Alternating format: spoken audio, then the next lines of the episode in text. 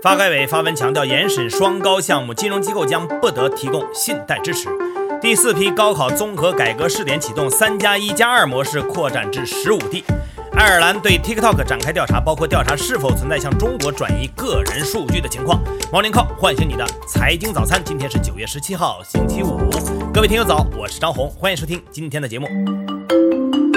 大局势。昨天晚间，中国商务部部长王文涛向全面与进步跨太平洋伙伴关系协定，也就是 CPTPP 的保存方新西兰贸易与出口增长部长奥康纳提交了中国正式申请加入的书面信函。两国部长还举行了电话会议，就中方正式申请加入的有关后续工作进行了沟通。CPTPP 是美国退出跨太平洋伙伴关系协定，也就是原来的 TPP 后，日本、加拿大、澳大利亚、智利、新西兰、新加坡、文莱、马来西亚、越南、墨西哥和秘鲁共。十一个国家重新签署的自由贸易协定，于二零一八年十二月三十号正式生效，覆盖了四点九八亿人口，签署国国内生产总值之和占全球经济总量的百分之十三左右。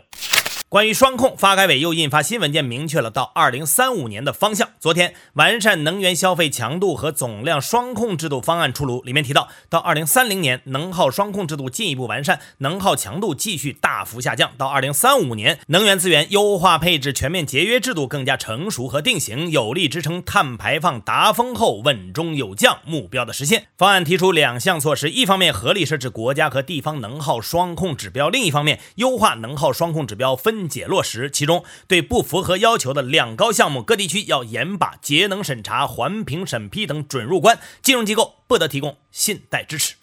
昨天，中国生态环境部也就两高项目进行表态，在一份叫做《重点区域秋冬季大气污染综合治理攻坚方案》的征求意见稿中提到，以石化、化工、煤化工、焦化、钢铁、建材、有色、煤电等行业为重点，全面梳理排查拟建、在建和存量两高项目，对两高项目实行清单管理，进行分类处置、动态监控，严格落实能耗双控、产能置换、污染物区域削减、煤炭减量替代等要求。不符合要求的两高项目要坚决。整改，严禁新增钢铁冶炼产能，严格环境准入，除搬迁产能置换外，不得审批新增产能项目。新建钢铁项目投运前，用于置换的产能需同步退出。第四批高考综合改革试点启动，江西、安徽、黑龙江、甘肃、贵州、吉林、广西等七个省份都在这两天发布了新高考改革方案，三加一加二模式也就此扩展到了十五个地方。所谓三加一加二，三是语文、数学、外语三门统考科目，一是首选科目，考生需在物理、历史两门中固定选择一门；二则为再选科目，考生可以从化学、生物、政治、地理中选择两门。根据报考高校要求和自身特长。兴趣考生可以自行选择科目组合后参加高考，统考科目和首考科目记原始成绩，选考科目则按等级赋分后计入总成绩。新的模式将从二零二一年秋季入学的高一学生开始实施，其中江西还明确之后会参考上海等地的经验，对英语科目实行一年两考，也就是高三一年考两次英语，学生可以选择其中较好的一次成绩计入高考总分。昨天，银保监会发布了支持国家乡村振兴重点帮扶县工作方案。为了落实乡村振兴有关要求，方案提出加快补齐重点帮扶县发展短板，并对银行业、保险业相关工作做出了细化部署。大方向上包括机构设立、信贷投放、降低融资成本、差异化监管等等，也包含了一些具体的措施，比如要求除了国家禁止和限制类行业外，银行在重点帮扶县发放的贷款利率要低于其他地区，最大限度减免贷款服务费、手续费。费咨询费等。在昨天举行的国家发改委例行新闻发布会上，发改委综合司、价格司、就业司等有关负责人都出席，介绍了相关的情况，并且进行了记者问答。关于经济形势方面，相关负责人表示，当前国内外经济形势错综复杂，做好宏观政策跨周期调节意义重大。下一步将继续加强跨周期调节，统筹做好今明两年以及今年三四季度政策设计和衔接，及时出台必要的。政策措施会加快全年三点六五万亿元地方政府专项债券发行和使用的进度，推进重大工程、基本民生项目尽快形成实物工作量。新能源方面，相关负责人表示，要围绕构建以新能源为主体的新型电力系统，持续深化电价改革，这将有效拉动抽水蓄能、风电光伏、新型储能建设和电解铝行业节能技改等领域的投资。今后几年，预计可带动上下游产业新增社会投资数万亿元。猪价方面，相关负责人表示，未来几个月，随着收储脱市效果逐步显现，叠加秋冬季和两节猪肉消费趋旺，需求增加，生猪价格可能会逐步有所回升。关于新能源车，昨天还有两个部委领导进行了表态。先是工信部副部长辛国斌，昨天上午在第三届世界新能源汽车大会上的视频发言，他说，目前中国新能源车成本依然偏高。此外，电动车关键部件动力电池也面临锂、钴、镍等矿产资源保障和价格上涨的压力。工信部将与相关部门一起加快统筹，提高保障能力。然后是商务部发布了关于进一步做好当前商务领域促消费重点工作的通知，里面提到支持新能源汽车加快发展，会同相关部门深入开展新能源汽车下乡活动。大公司。恒大地产集团昨天发布了关于公司债券停牌的公告，表示恒大地产目前所有存续的公司债券停牌，一个交易日在今日重新复牌。不过，公告里还披露，复牌之后部分债券交易方式将发生调整，其中三只的交易方式调整为仅采取报价、询价和协议交易方式，另外六只交易方式调整为仅采取协议大宗交易方式，并维持原有竞价。计价方式再往前推两天，恒大地产还被中诚信将公司主体信用等级由两 A 下调到了 A，并将上面九只债券的债项信用等级由两 A 下调到 A。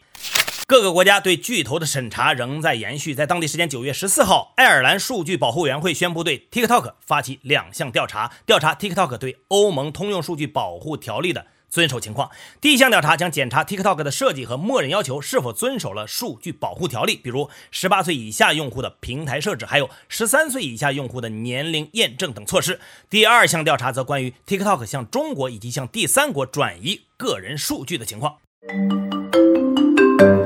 盘时间到。昨天 A 股珠玑铜武行情再现，锂电股全线下跌，沪指收报三千六百零七点零九点，跳水跌幅百分之一点三四；深成指收报一万四千二百五十八点一三点，跌幅百分之一点九一。具体来看，盘面上绝大多数板块下跌，有色金属领跌，电气设备、建筑材料、汽车等板块跌幅居前。题材概念方面，钠离子电池及盐湖提锂跌幅居前，养鸡及猪肉概念领涨。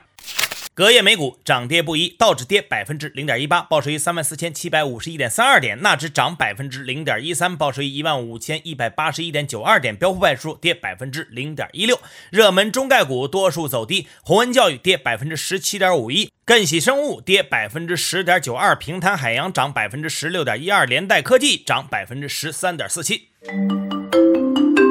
大家说。八月经济增长放缓是短期扰动还是进一步走弱？瑞银亚洲经济研究主管汪涛分析，八月社会消费品零售走弱，主要受疫情和相关防疫措施影响，尤其是餐饮，且没有包括在社零统计中的旅游和其他服务类销售，也应该受到了较大的冲击。而出口同比增速超预期反弹，主要受益于海外需求复苏和疫情导致的。生产受阻，他指出，疫情仍然是经济复苏面临的最大不确定性，下半年 GDP 增速面临一定的下行风险，预计未来政策可能会进一步的小幅放松。怎样看待线上消费数据和疫情背离？中金公司首席经济学家彭文生认为，八月线上商品消费数据也大幅走弱，跟之前疫情爆发时期线上商品消费走强的现象不同。这说明消费走弱可能不只是本轮疫情的影响那么简单。实际上，疫情爆发以来，部分人群，尤其是个体工商户，受到的冲击比较明显，持续的时间比较长，拖累相关人群的收入增速，进而压制了消费。他指出，当下货币政策整体仍将维持稳中偏松的态势，更要期待财政政策和基建发力。粗暴执法的危害到底有多大？最近，江苏南通一城管人员暴力执法、重摔推车、摆摊卖菜老人的视频广泛流传，引发了众议。财经记者吴金铎发表火线评论说：“针对卖菜老人如此粗暴执法，令人愤怒。基层执法最贴近民众，个别人的粗暴行径却容易让人对基层执法环境、执法能力、执法水平产生质疑。中国经济正处于艰难的转型期，叠加疫情和严峻的国际形势，中低收入人群与中小企业受冲击尤其大。”为民生计、开拓就业与增收渠道是政府工作的题中之一。法律及相关改革对规范执法早就有了详细的规定，但如何将法律和文件落实到一线执法，还有很长的路。大小身边事。十五号，国家统计局公布七十个大中城市商品住宅销售价格变动情况，显示全国房价上涨城市数量在八月骤减。相关业内人士分析，房地产市场端的调控政策和信贷端调控政策均有收紧全国房价的拐点显现。近日，国家电网和南方电网联合召开绿电交易启动会，当日首次交易电量七十九点三五万亿千瓦时，共十七个省份二百五十九家市场主体参与，这标志着全国绿电交易试点正式启动。昨天，受四川泸州地震影响，泸州陈年窖酒业有限公司在当地的一百七十余个储酒瓷罐受损破裂，两百余吨高浓度白酒泄漏。因高浓度白酒是甲类火灾危险品，当地消防已调集九车五十五名消防员前往现场，对泄漏的白酒进行持续稀释。爱因斯坦与其工程师朋友米歇尔·贝索的一份五十四页签名手稿最近在巴黎面世，因内容记录了广义相对论确立的重要阶段，将在下月拍卖的手稿已被估值高达三百万英镑，折合人民币两千六百七十万。好，以上就是今天节目的全部内容。片尾曲仍然来自摩登天空的达文西乐队和福禄寿。各位安心上班，好好挣钱吧。明天哦，明天你们上班，我休息。Morning Call，呃，节后准时上线，唤醒你的财经早餐。泪水擦过我的脸，你飞奔而来，触摸我指尖。这个冬天，使命在召唤，时间停止，期待的双眼，回头的瞬间，为什么感觉其实我不孤单？